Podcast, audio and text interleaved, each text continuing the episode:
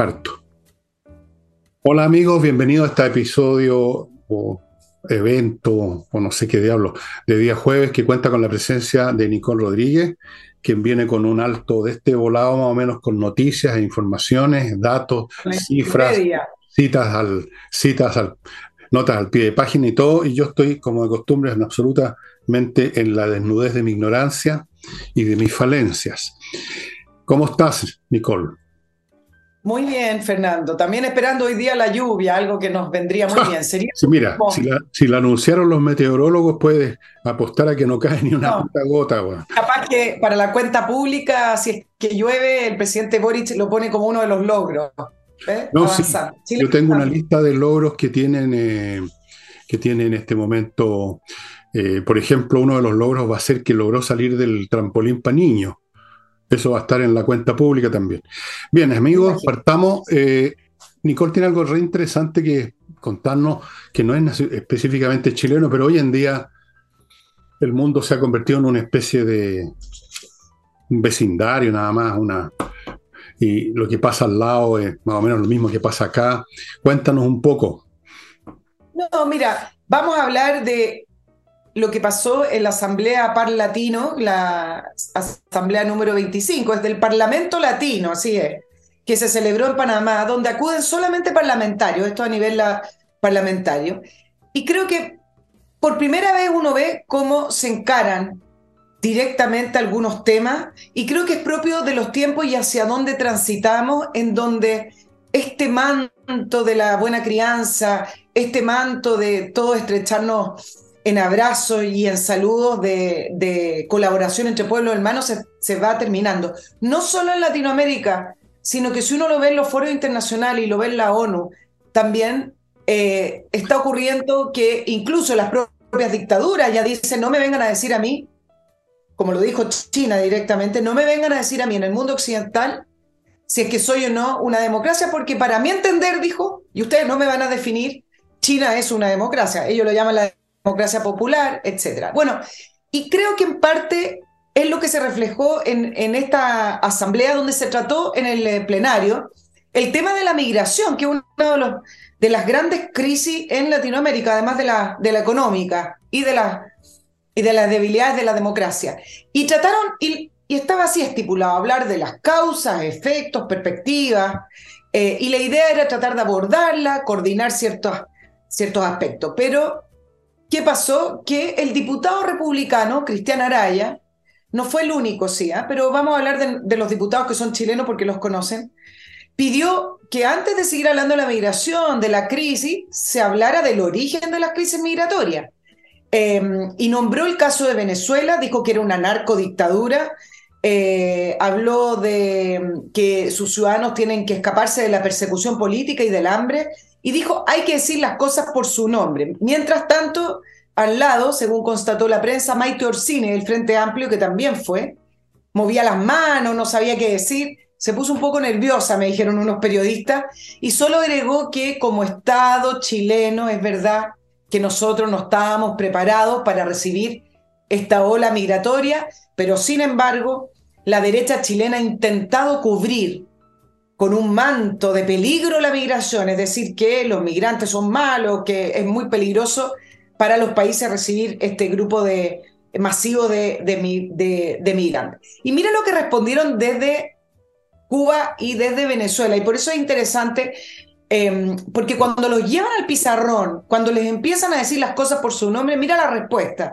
Uno de los parlamentarios, no hablemos de parlamentario, hablemos del representante de Cuba, él se llama parlamentario este foro debe ser un aporte, no aprovechar ignorancia supina, dice de algunos, por no querer saber para agredir a los pueblos hermanos. No tengo idea qué significa la frase.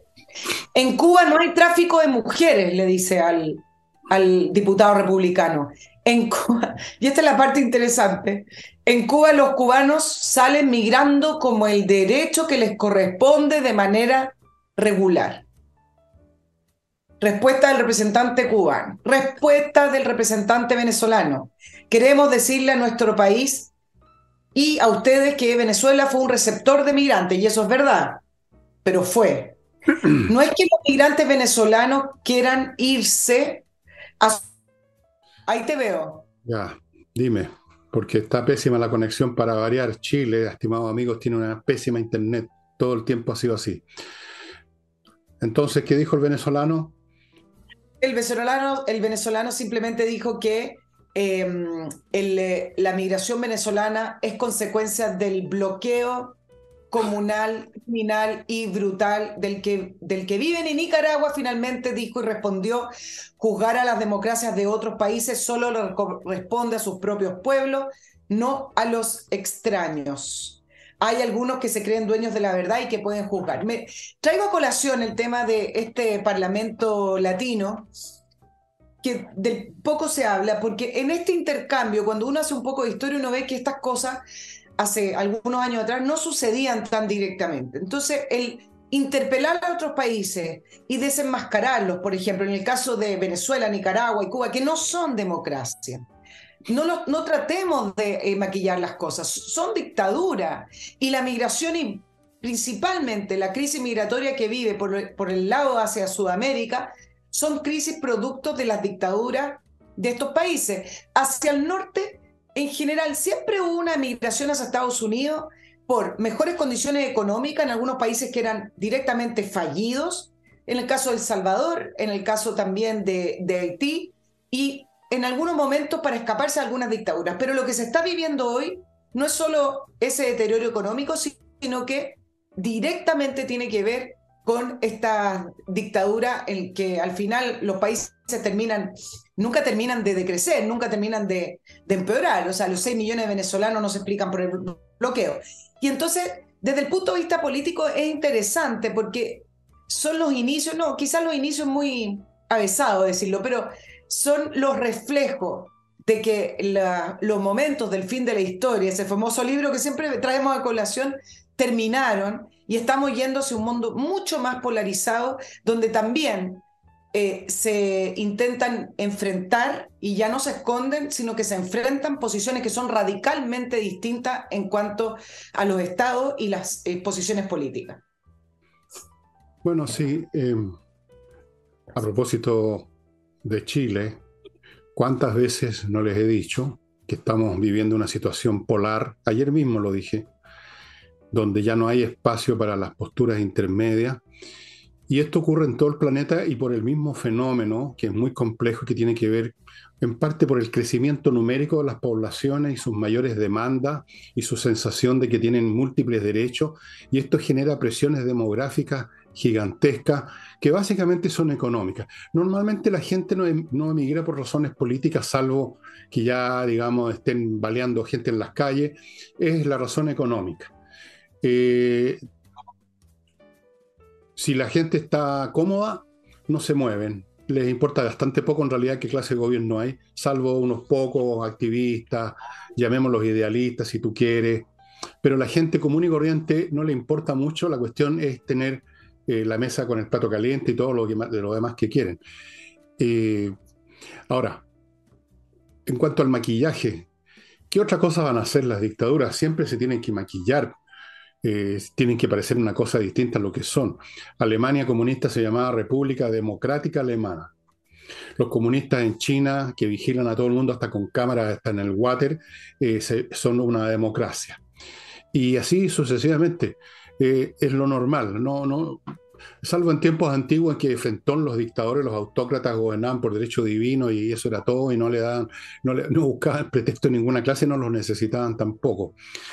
Eh, lo que digan en ese parlamento realmente tiene re poca importancia. ¿ah? Yo creo, yo ni siquiera sabía que existía, para serte franco, Nicole. Yo creo que nadie más sabía. Yo apostaría que los que te están escuchando ahora, nadie sabía que existía un la ¿cuánto? ¿Un latino Imagínate. Donde hay una serie de Tony, muchos de ellos, como la señorita esta que tú mencionaste, eh, que deslumbran por su ignorancia, a agitar las manos nerviosas porque están atacando a los compañeros de Venezuela. Bueno, ¿qué puede importar? ¿Qué puede importar lo que piense o mueva las manos el señor Orsini? ¿Qué puede importar incluso lo que dijo el republicano o lo que respondió el venezolano diciendo que la gente se va porque están bloqueados? Bueno, si estuvieran bloqueados no se podría ir nadie. Pero no, no les pidamos un coeficiente superior a 70 a esta gente, son unos Tony. son elegidos por gente de bajo nivel intelectual, eh, ellos son de bajo nivel intelectual y responden a ese público y por lo tanto el asunto se, se alimenta a sí mismo. Eh, no tiene importancia el Parlamento latino. Pero sí tiene importancia lo otra cosa que tú mencionabas, o sea, tiene importancia como una cosa, digamos, anecdótica, divertida, que queríamos darle a la gente para, que, para cambiar un poco. No, pero mira lo que con la... Lo importante es esto que tú mencionabas de la polarización, que tiene que ver con que los problemas han llegado a ciertas dimensiones que ya hacen imposible situaciones de acuerdos o intermedios. O sea, aquí es una cosa o la otra. Mira lo que están viviendo en Estados Unidos con la inmigración. Y se recuerda una contradicción, porque por un lado tienen este discurso que todo el mundo puede entrar, pero por otro lado se dan cuenta que una sociedad no puede funcionar si le entran millones de tipos de otra etnia, de otra religión, de otro color de piel, de otras costumbres, de otra lengua, que llegan ahí, digamos, a, a convertirse muchos en delincuentes, pero lo estamos viendo en Chile. E, es una realidad. Entonces, por un lado tienen este discurso y por otro lado tienen la realidad, y para tratar de hacer coincidir dos cosas tan opuestas, eh, caes en el cantinfleo, que el cantinfleo es por definición un discurso tonto. Con cantinfla nos daba risa, con, con estos otros nos da lata, más bien nos da rabia. Claro, porque efectivamente empiezan a caer en la realidad de los buenos deseos y esta declaración eh, consistente en que existe este derecho universal a, migrar, que a lo mejor desde el punto de vista de los principios está bien, pero no, está bien. de todas maneras, pero escúchame, de todas maneras esa regla o ese principio para los países no implica la obligación de recibir y, y entonces uno cae ahí, en, bueno, ¿en qué quedamos? Tú le estás diciendo a las personas que pueden salir libremente de sus países, pero a la vez le estás diciendo a los países que no tienen la obligación de recibirlo. Por eso en Europa no se sienten en la obligación de recibirlo y después de estas grandes oleadas que han vivido a lo largo de distintos ciclos, finalmente han puesto cortapisas, han puesto lugares intermedios, han puesto cuotas. Mira lo que pasó con Estados Unidos, mira lo que pasó con Biden. ¿Te acuerdas cuando Trump se convirtió en el criminal de la migración con esas imágenes, etcétera? Bueno, él impuso una norma ejecutiva que se llama el capítulo o título 42, que era una ley para expulsar vía sumario a los migrantes que cruzaban la frontera de México con Estados Unidos sin un proceso activo de asilo. Es decir, ni siquiera habían hecho algún tipo de, de papeleo o de solicitud. Y eso expiró el 11 de mayo. Esa ley en campaña, Biden y los demócratas la criminalizaron era una ley que iban a sacar, etc. Como terminaba el 11 de mayo, Biden y los demócratas y el gobierno norteamericano se pusieron muy nerviosos porque efectivamente el puro hecho de que expirara iba a producir nuevas oleadas más masivas de lo que ya vivían y lo produjo. ¿Qué es lo que hizo Biden?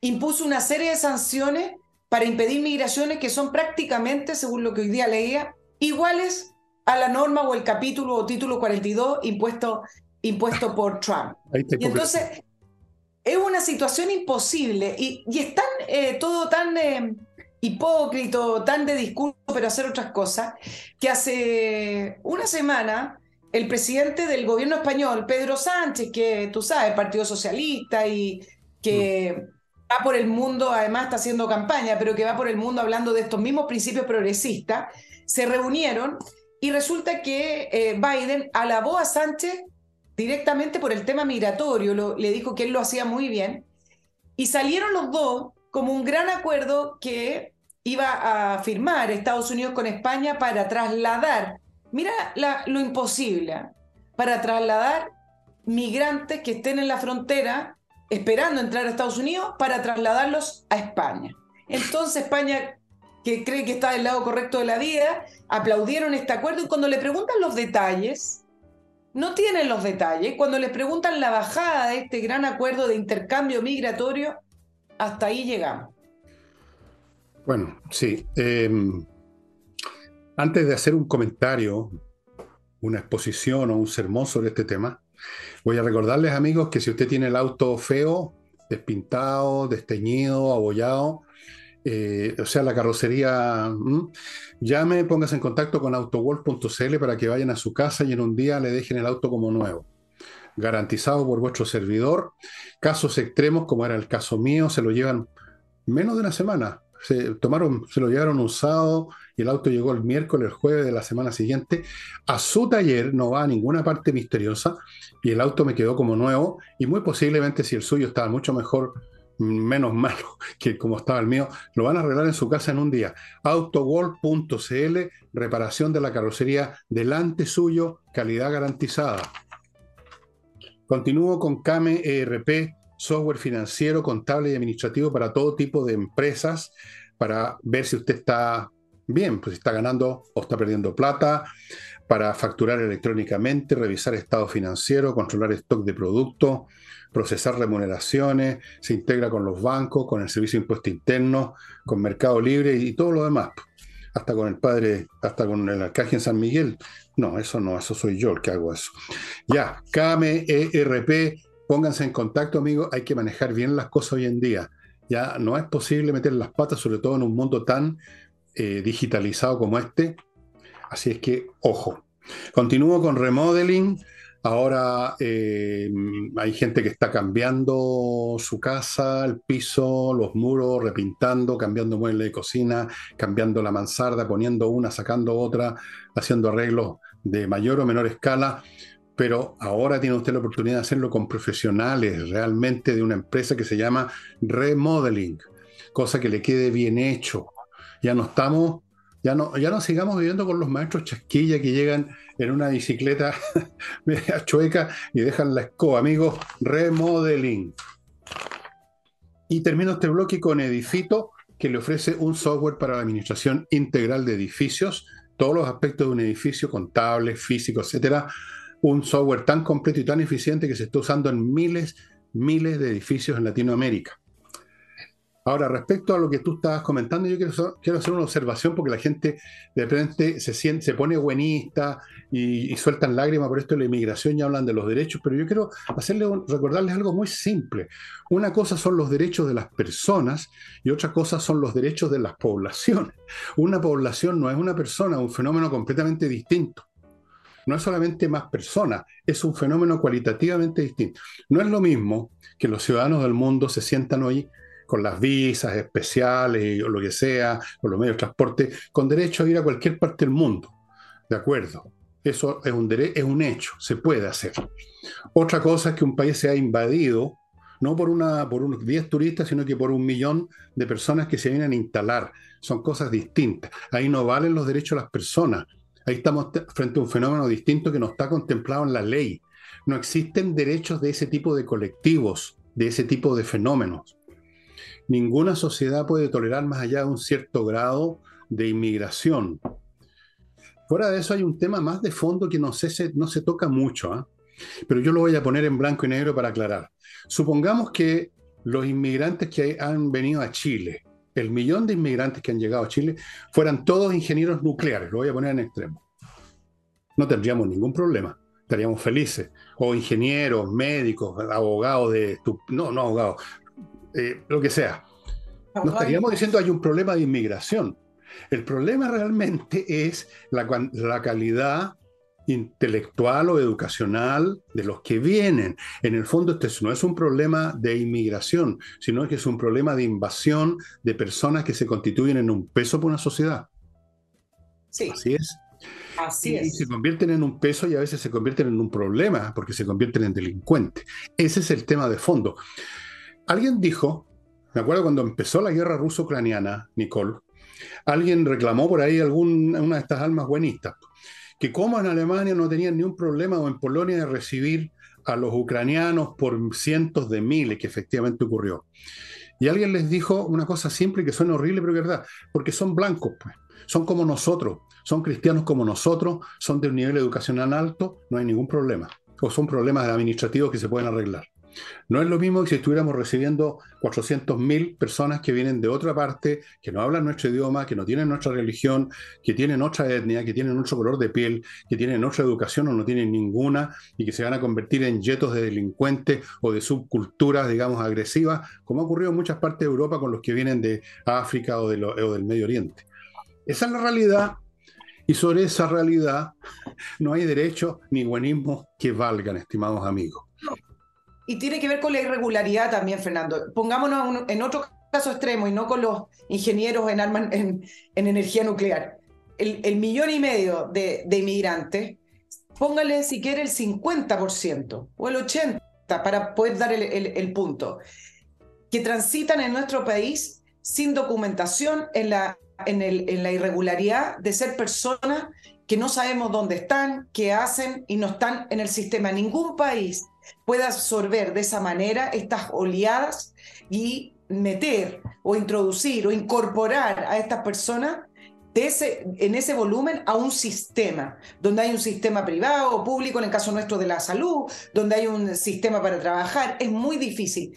Y estar en la clandestinidad, la irregularidad, por supuesto que produce el aumento de crímenes, el aumento de de las tasas delictuales, el aumento de homicidios y el aumento de una serie de situaciones que son irregulares. Ni siquiera, no solamente crímenes, asaltos. Imagínense la cantidad de niños que hay fuera del colegio, niños que están establecidos en nuestro país y que no están recibiendo ningún tipo de educación. O sea, hay una serie de otras fases que no tienen que ver solo con la inseguridad que no permite que entren esta oleada de personas porque quedan fuera finalmente quedan fuera del Estado, son como que están eh, haciendo una caminata en, un espacio paralelo, digamos.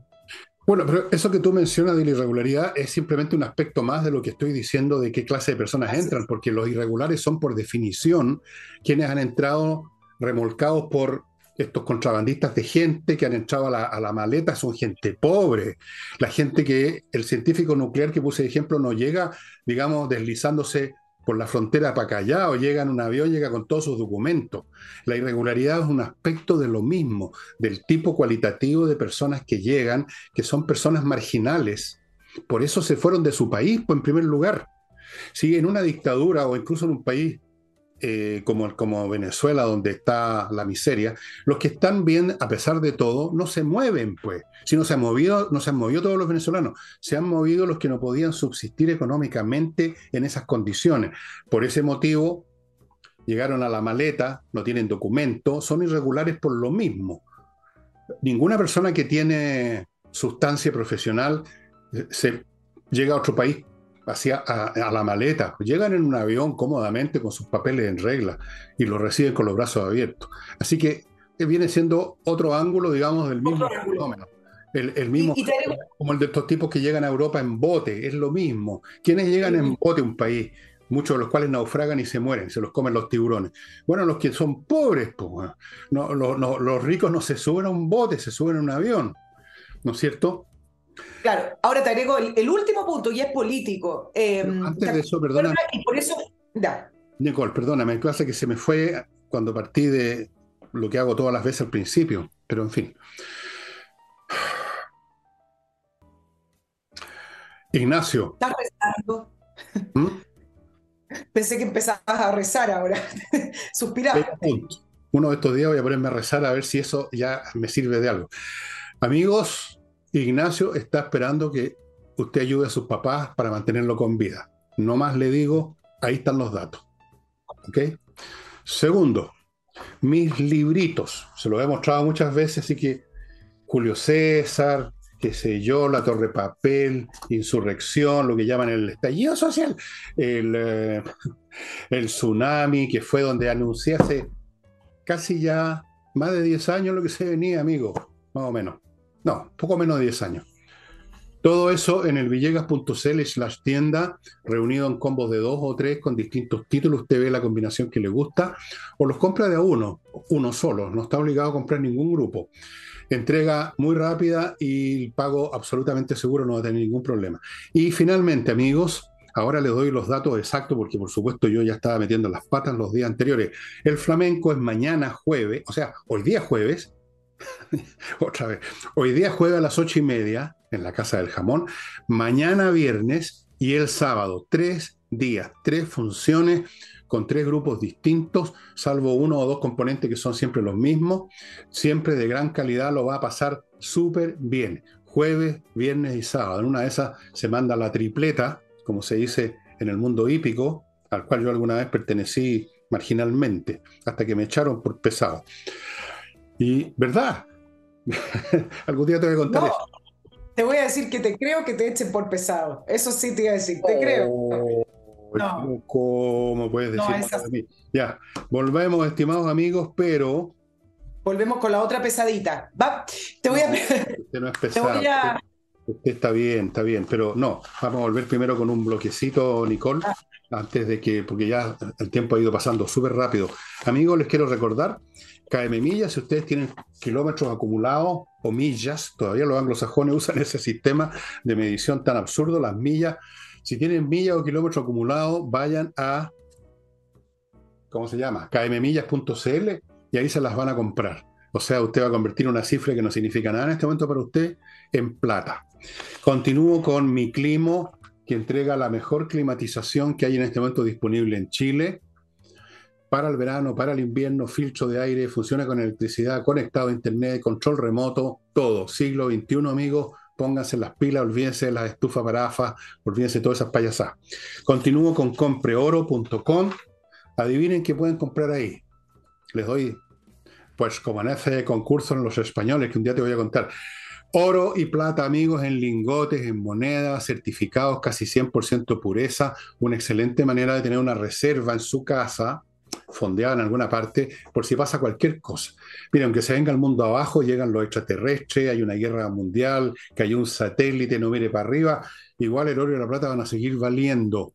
Fuera de eso, compreoro.com, le compra a usted oro, si quiere, si tiene algún oro que quiere vender, se lo van a comprar en la dirección que está a mi derecha.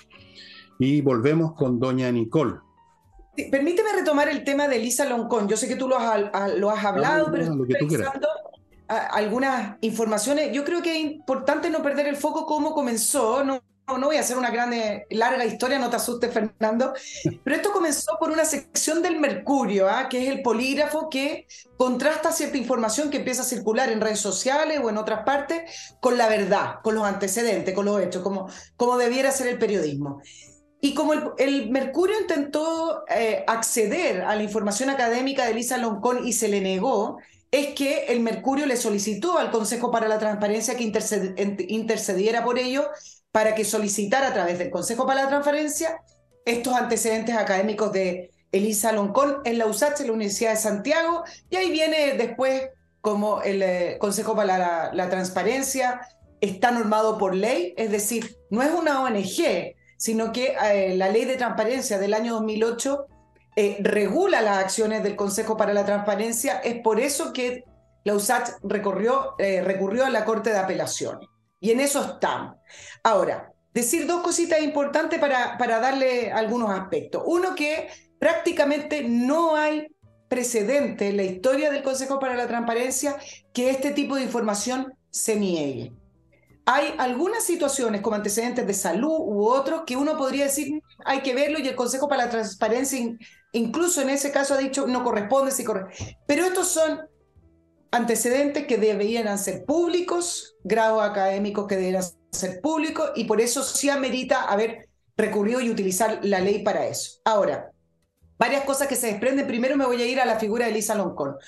Elisa Loncón que fue la ex vicepresidenta del Consejo Constituyente, etapa 1, me parece que si no entrega los antecedentes o si se descubre finalmente que no eran del todo verdad, así hay que decirlo cuando es mentira, pero que no eran del todo verdad lo que ella dijo que era. No contribuyen a la verdad.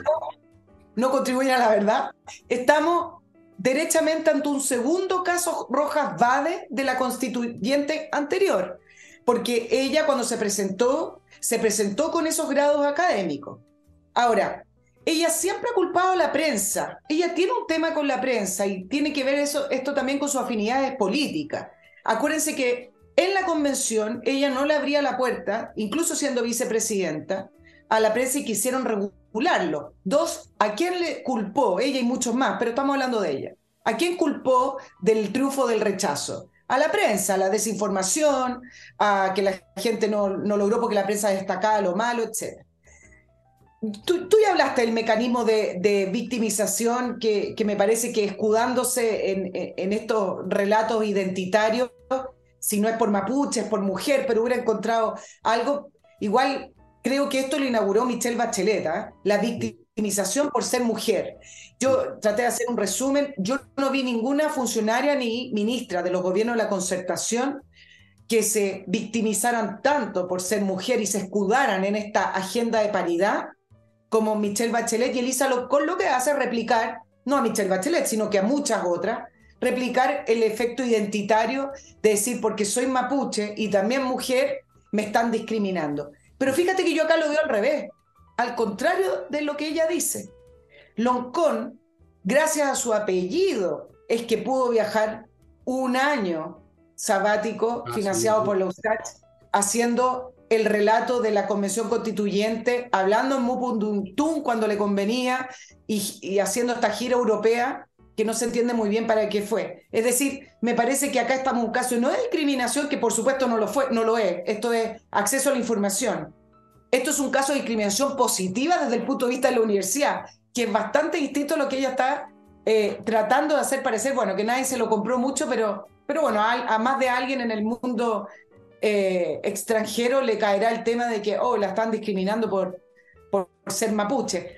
Mm. Voy a hablar de los actos, pero quiero que me, te doy ahí para que me comente Fernando, porque sé que me querés. No, no, hay mucho que comentar que ya no haya comentado antes. Eh, está claro que se niega a la universidad y se niega a ella porque no hay antecedentes sustantivos para sostener su viaje. Es cuestión de haberle escuchado cuando era vicepresidenta, estaba ahí en ese cargo, vicepresidenta, dices tú, o para darse cuenta que una persona de luces bastante modestas, digámoslo así, y cuesta creer de que tiene antecedentes académicos que justifiquen un año sabático como que fuera, no sé, por el profesor, el profesor que hacía Jerry Lewis, el profesor Chiflao quizá. Eh, lo de la universidad me parece aún más grave, porque que alguien pida un favor, un viaje, sin merecerlo, bueno, así es la gente, siempre están estirando la poruña pero se lo concedieron. Y la universidad, que debiera ser uno de los organismos más transparentes, las universidades se supone que son los lugares donde, hay, donde tiene que reinar la transparencia, la discusión y todo, es la razón de ser de las universidades. Claro. Lo niegan porque saben que no hay nada realmente que justifique. Yo no sé si sus títulos son reales o no, pero hay muchas formas y todo el mundo debería saber hoy en día, especialmente porque uno conoce gente realmente de muy pocas luces que tienen un muro tapizado con, con grados académicos y uno dice, pero, si este tipo es un pobre gallo, ¿cómo no sabe ni la regla del 4? No sabe la regla del 3, digamos. Pero se pueden conseguir de muchas formas por complicidades políticas, porque tienes, como tú dices muy bien, porque en ese momento eres representativa de una onda, de una onda ideológica, entonces, ¿cómo no le va a dar un año sabático a esta señora que es mapuche? Y que, y que se viste como mapuche y que va a recibir el aplauso de los eternos ingenuos que hay en Europa, que entre en parte por ingenuidad y en parte por turismo les gusta de repente aplaudir estas cosas exóticas que vienen del tercer mundo. Se ha visto mucho. En Francia, por ejemplo, te podría nombrar como 10 modas. En un momento dado era un negrito que había pintado no sé qué cosa en un muro y ya era el arte africano. Y habían exposiciones, y habían discursos y programas de televisión. Son así.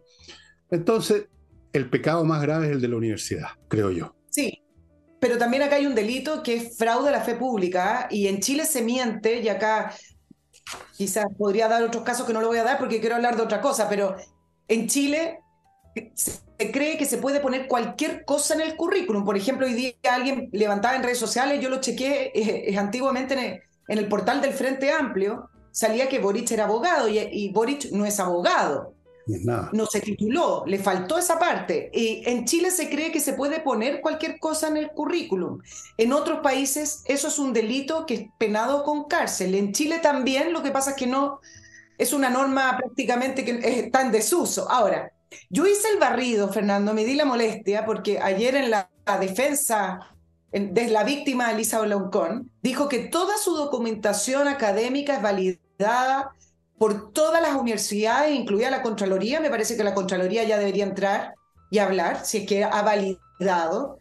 Mis papeles, todos están, son públicos. Por ejemplo, dijo USACH, Google Academics, Academic Edu. Yo, yo les quiero decir que yo entré a Google Academics, entré a Academy Edu, que es de educación, y en el único lugar que aparecen algunos textos, varios, de Elisa Loncón, es en Google Academic, que son puros papers hechos con otras personas, y eso no significa que ella tenga esos grados académicos. Uno por escribir, sobre todo hoy en día puede escribir. Entonces, no es verdad que toda su información está en estos portales.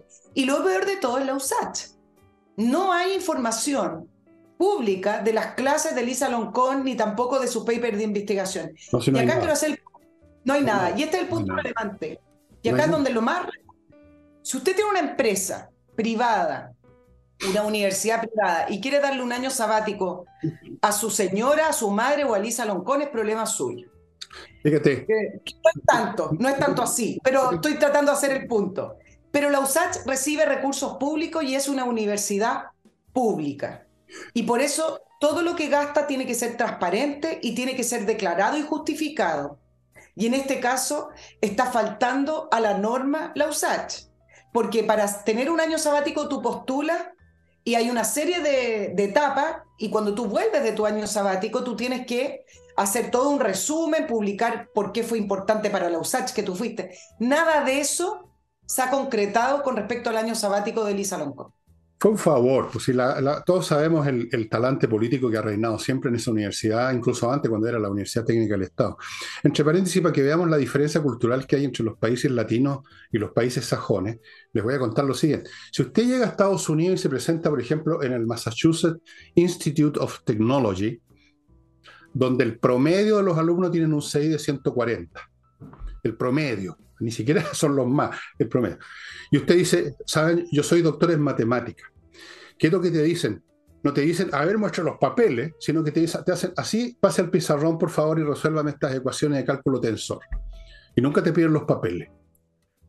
Acá, tú muestras papeles y no te llaman nunca el pizarrón, no tienes que demostrar nada. Aquí es la papelería y, por lo tanto, la falsedad, eh, los favores, el amiguismo, cómo ha funcionado aquí, no me cabe duda que esto es amiguismo político. ¿Qué, qué otra explicación? O sea, académicamente, ¿a quién le ganó la señora Loncón? Pues si, apenas sabía responder las preguntas de los periodistas, no las respondía, por eso que no las recibía.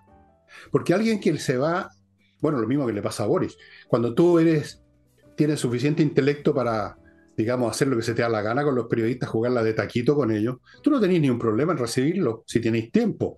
Pero si te ponen en problema, tú no los recibes más.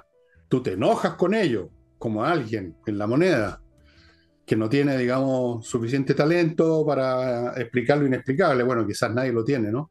¿Cómo explicar lo inexplicable? Entonces, esto es escandaloso.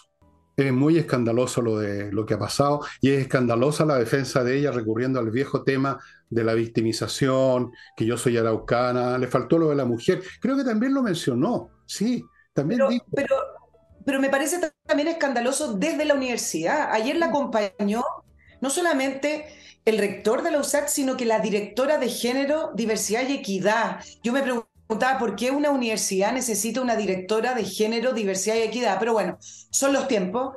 Eh, pero tampoco dejémoslo pasar porque son recursos públicos, los recursos públicos los produces tú, yo, todos los que nos escuchan y todos quienes no nos escuchan. No son recursos del Estado, no son recursos de la universidad. Y yo quiero saber cómo gastan mi plata. Y en esa línea, Fernando, tú dices, acá fue un favor. ¿Sabes que yo lo veo más bien como una mirada política? Porque cuando hizo, hoy día hizo un pequeño barrido de la gira que hizo Lisa Loncón en Europa, tuvo que ver principalmente con la propuesta constitucional entonces me parece que la gira fue financiada con fines políticos. Entonces me parece muchísimo más grave que con plata de todos los chilenos la USACH financie a, un, a la ex, ex vicepresidenta de la convención casi como una dirigente política para que vaya a hacer proselitismo a Europa. Gravísimo. yo, bueno, yo diría que más que fines políticos, motivos políticos que es distinto, porque no veo qué fin político puede producir ella hablando de un cadáver, como fue su proposición constitucional, y con la falta, digamos, de brillantez que tiene. ¿Qué, qué efectos políticos puede tener que nosotros sepamos, por ejemplo, que en Islandia en una escuela de niños con problemas de aprendizaje, la señora Loncón habló de la proposición fracasada. ¿Qué efecto puede tener eso allá o acá? Pero motivos políticos, eso yo llamo amiguismo. O sea, somos todos de la misma onda. Pucha, esta señora que representa esta, esta nueva onda, los pueblos originarios. Así que echémosle para adelante, compañero, con, la, con el año sabático. Y yo ahora le voy a echar adelante, compañera Nicole con mi próximo bloque. Salinas y Ojeda, amigos, si usted tiene problemas legales civiles, o sea, no ha matado a nadie, ninguna cosa, temas civiles que son la mayoría, póngase en manos de Salinas y Ojeda, un bufé de abogados especialistas con muy buenas tasas de éxito, porque son especialistas, y que lo está esperando usted en salinasyojeda.cl. Ojo, que cuando uno va a una corte tiene que ir con los mejores. Continúo con las lomas de Millaray, un proyecto inmobiliario que va a entregar ya el próximo año las parcelas preciosas que tienen electricidad bajo tierra, no se van a ver postes y cables colgando ahí, no tiene caminos ya listos, amplios, cómodos, agua potable, fibra óptica, o sea, todo, estimados amigos, los paisajes son maravillosos. Esto queda en la comuna de Los Muermos, región de los Lagos, que es la región más linda de Chile. Y si usted no me cree, entre al sitio de Lomas de Millaray, hay un video y vea de qué se trata esta cuestión. Los precios desde 900 UF pagando al contado. Continúo con... ¿Con quién continúo? Con Fastmark. El courier chileno que le trae desde Estados Unidos al país por vía aéreo marítima, según sea el caso, lo que su empresa o usted ha comprado allá este es un courier chileno, conoce bien el laberinto jurídico y legal de traer cosas, lo va a manejar todo a la perfección, usted va a quedar contento. Si usted en particular incluso que compró una cosa mínima, por ejemplo, cometió el error de comprar un anillo compromiso, todavía puede salir arrancando, pero si ya lo compró, se lo van a traer. Fastman tiene una nueva sucursal en Puerto Varas. Y ahora continuamos con Nicole. Continuamos. Mira, sigue el, round en, eh, al interior del PPD, que al final uno ve como un, partido que está en vía de extinción se pelea. En vía de extinción, claramente. Pues, en vía de desarrollo, en vía de extinción. Y sacando los trapitos y culpándose. Después de esta entrevista de Natalia Piergantilli, que pidió disculpas, que toda, toda se sintió muy enojada, el tercer round lo dio la vicepresidenta Paz Suárez, donde dice que Carolina Toá se puede enojar si quiere, pero todo el partido político se enojó con ella por el caso Sokimich. Y el caso Sokimich es como sacar el emblema de el eh, inicio del fin de estos partidos de la, de la concertación, porque al levantar el caso Sokimich también se levanta uno del, del, de las razones por las cuales la concertación y sus partidos terminaron en un declive, declive corrupto con eh, em, pérdida de votantes, pérdida de, afiliados. Ahora, Carolina Toa, que no es parte de, la directiva, le dijo la vicepresidenta, es una militante más del, del, partido político, y le mandó a decir que después del caso Sokimich, se tomó un avión y se fue a estudiar a Europa y fuimos nosotros los que nos quedamos acá los que tuvimos que reconstruir el partido.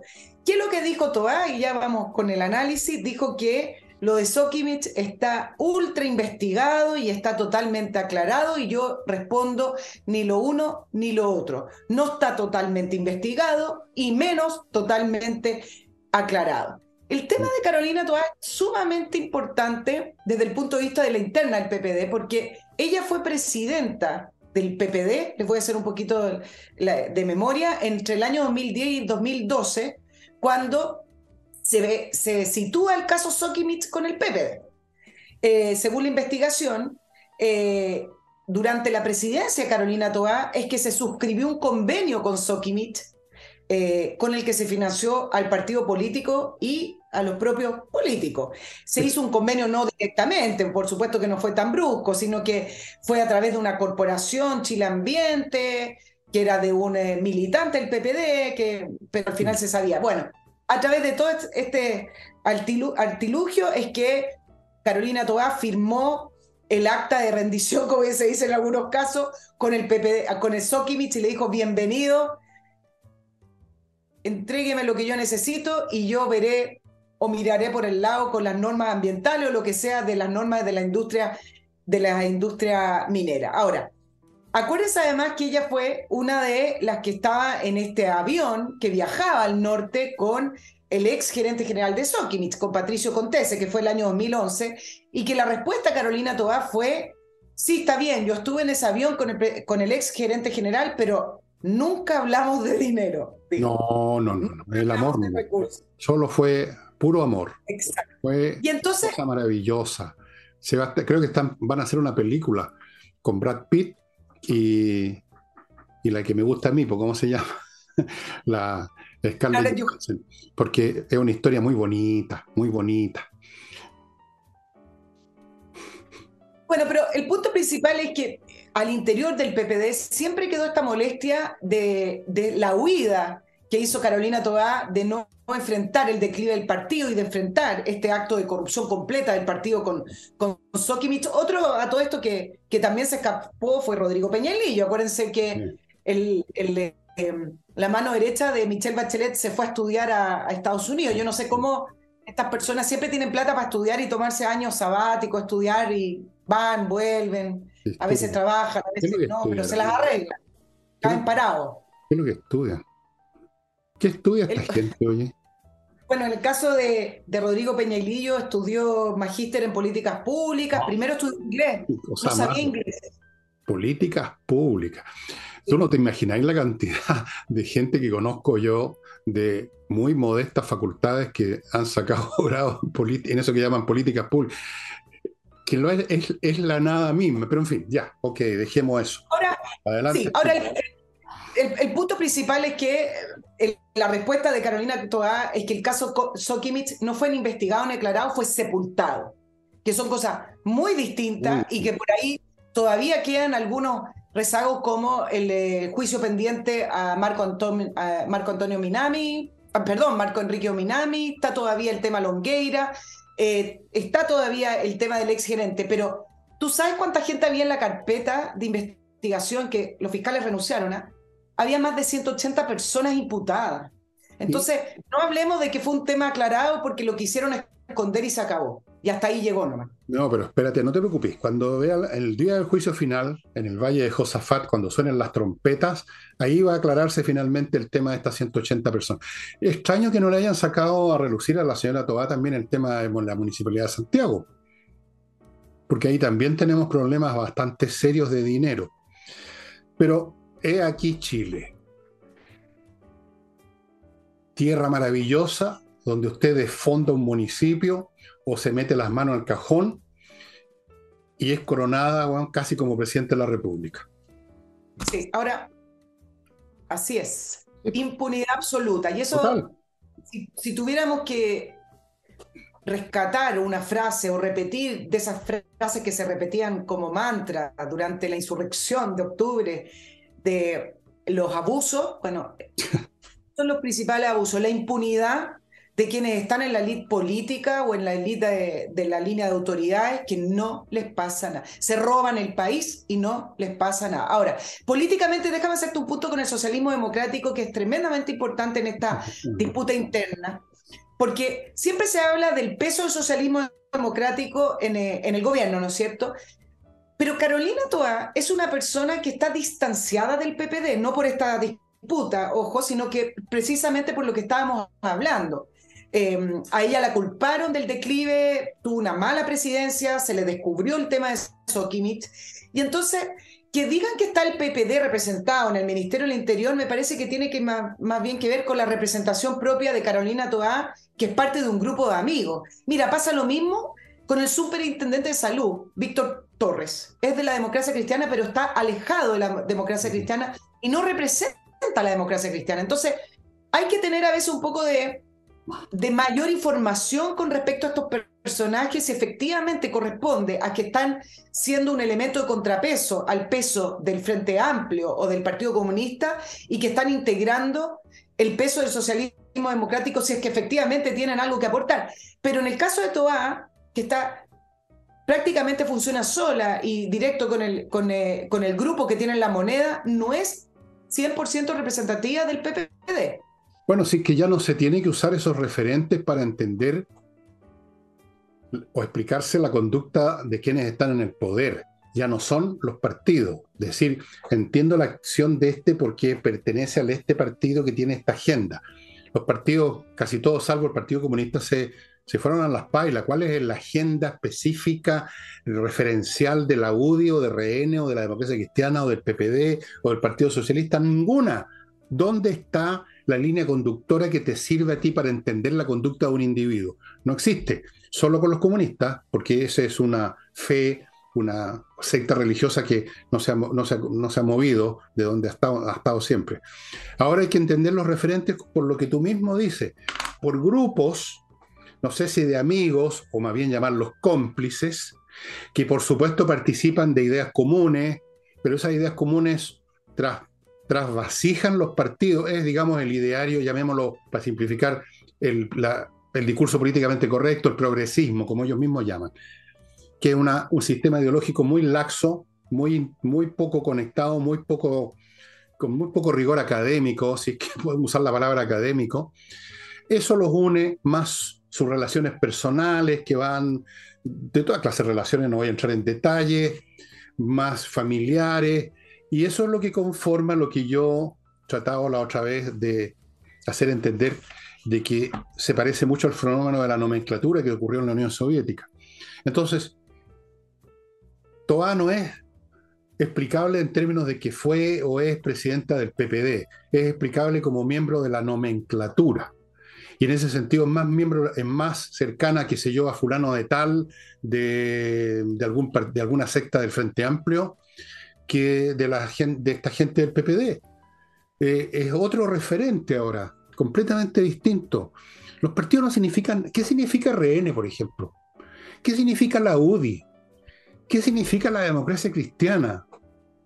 ¿O para qué? Bueno, o el PPD. ¿Qué es lo que es el PPD ahora? Es un grupo de gente que tiene, no sé, un timbre de agua, supongo, que dice PPD. Que tienen intereses políticos de subirse al micro del gobierno, que es lo único que tienen ya. Esto llamado socialismo democrático, que es, una contradicción en los términos, no existen los socialismos democráticos, ni existen las democracias socialistas. Son cosas totalmente distintas. Eh, bueno, último bloque, nadie se enoja y Nicola, Nicola, no, Nicola no, Nicole va a terminar el programa. Tenemos todavía 10 minutos, Nicola, así que tenéis tiempo bastante. patriciostocker.com.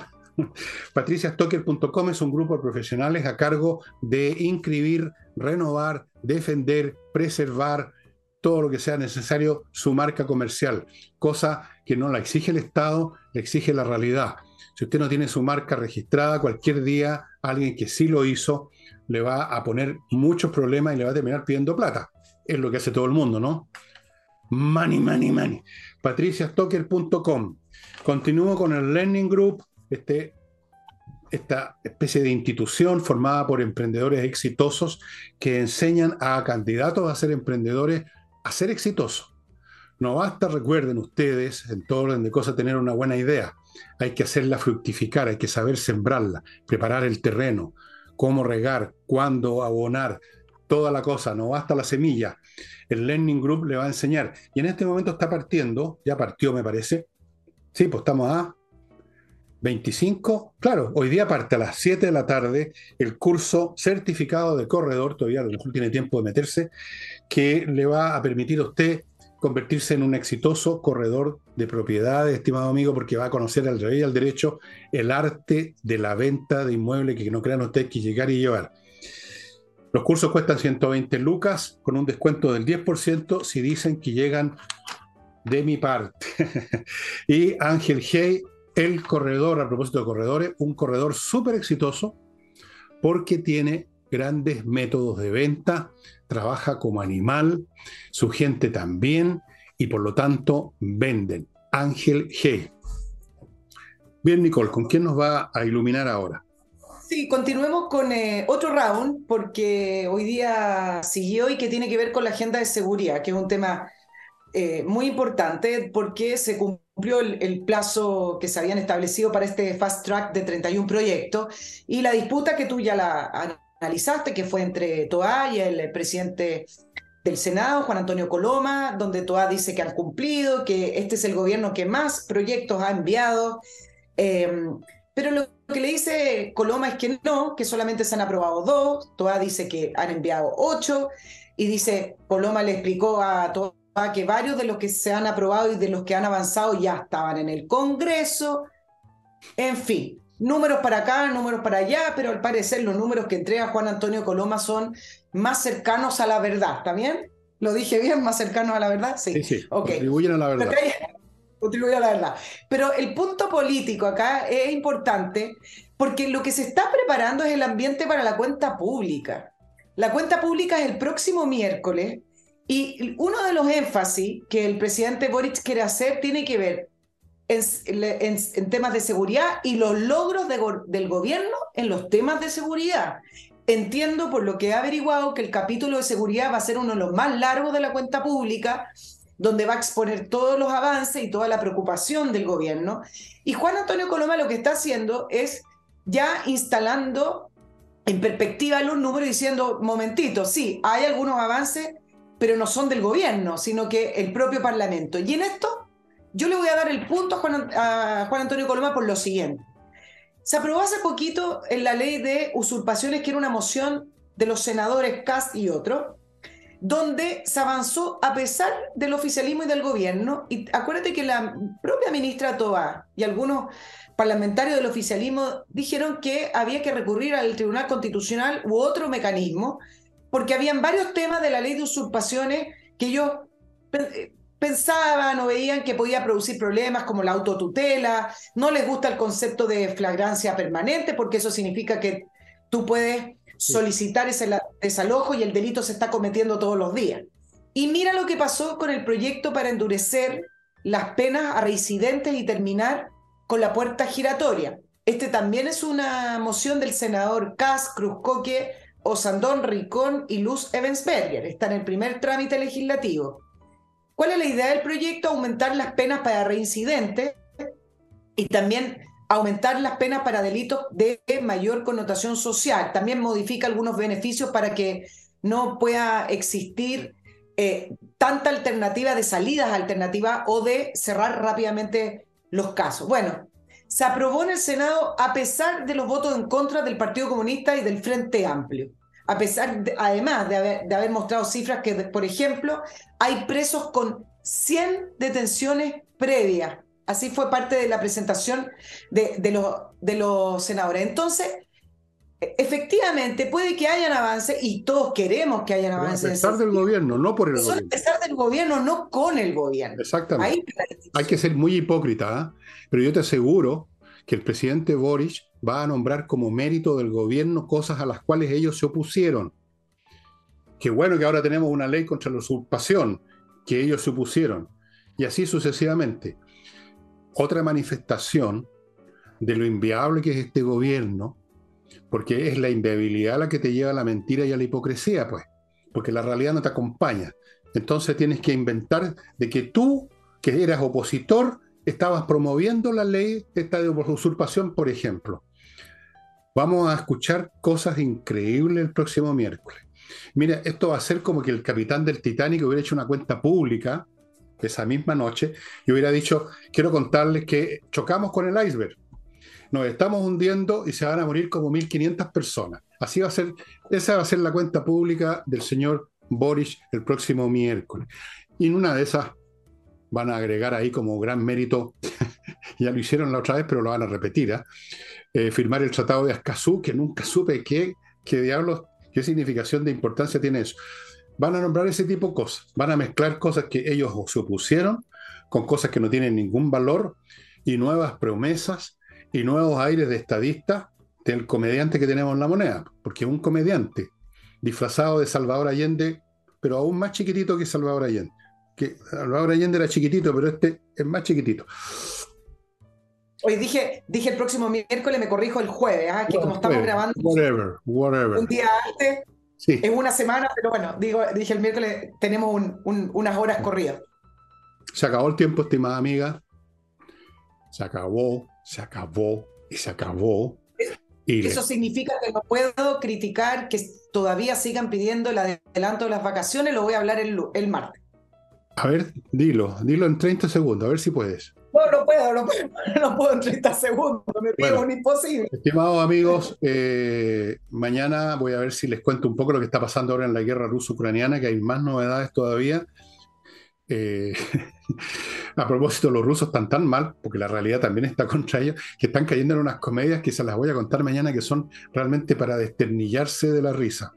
O sea, ya tratando de contarle a su propio pueblo, al cual han engañado y explotado toda la vida en Rusia, contarles cuentos de hadas. Pero eso será mañana si es que me acuerdo, ¿ah? una de esas no me acuerdo. Y eso sería todo, estimados amigos. Siempre nos queda mucho material, no a mí, a Nicole, pero el tiempo es aquí un dictador implacable, pero muy democrático, sí. Ya, eso sería todo. Nos estamos viendo mañana y con Nicole el próximo martes, estimados amigos. Fin de semana. Chao, chao.